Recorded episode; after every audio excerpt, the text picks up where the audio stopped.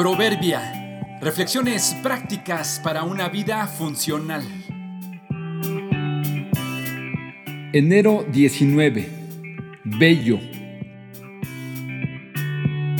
Las personas, las situaciones y las herramientas de protección no son necesariamente agradables, pero sí necesarias. ¿Te has sentido incómodo quizá avergonzado o incluso hasta molesto con el pelo de tu nariz? En algunas personas sobresale de forma desmedida y poco estética. A veces causa irritación y comezón. Por todas esas razones, a veces dan ganas de no tenerlo, deshacerse de él por ser incómodo. Conocí a una persona que cada vez que alguno de sus vellos sobrepasaba un poco su nariz y estaba en condiciones de tomarlo entre sus dedos, con el índice y el pulgar, se los arrancaba de un tirón. Creo que nunca le sucedió nada, pero esta acción es dolorosa, pero también peligrosa, ya que puede provocar un sangrado con serias consecuencias. Con todo y su incomodidad y poca estética, el vello de la nariz tiene importantes razones de ser.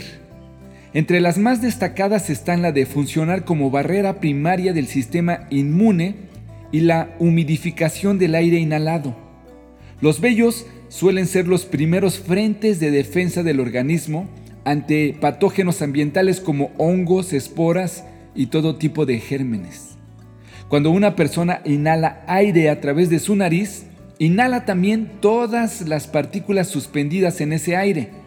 Las partículas más grandes son atrapadas en el pelo de la nariz y se quedan pegadas en la capa de moco que lo recubre. Por esta razón, no es recomendable eliminar totalmente el pelo de la nariz por ningún motivo. El pelo de la nariz también sirve para humedecer el aire inhalado. Cuando el aire pasa a través de las cavidades nasales y se le obliga a pasar a través de los vellos, el moco eleva la temperatura y humedece el aire. La humedad es muy importante para el resto del aparato respiratorio, como la laringe y los pulmones. Si estas estructuras se secan, pueden colapsar y dificultar la respiración. Como ya lo sabes, los vellos de nuestra nariz no están para embellecernos, sino para ser guardianes de nuestra salud. Lo conveniente es mantenerlos sanamente recortados, pero nunca deben arrancarse. Pensando en estas funciones del vello nasal, sin que suene a ofensa, Seguramente puedes ubicar a situaciones y a personas que hacen para nosotros esa función y con paciencia deberíamos agradecer su labor. Hablo de aquellos que son molestos cuando te señalan situaciones en las que estás equivocado. Aquellos que te dicen que ya pares de beber o de comer. Los que te motivan a irte a casa en lugar de ir a celebrar y desvelarte.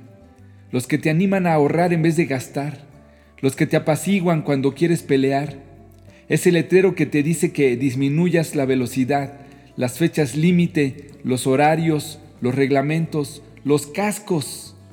Están ahí incomodando, pero resguardando para nuestra salud o bienestar. Si ubicas a alguien o algo así, no lo arranques.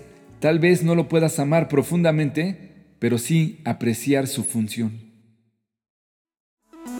Más confiable es el amigo que hiere que el enemigo que besa.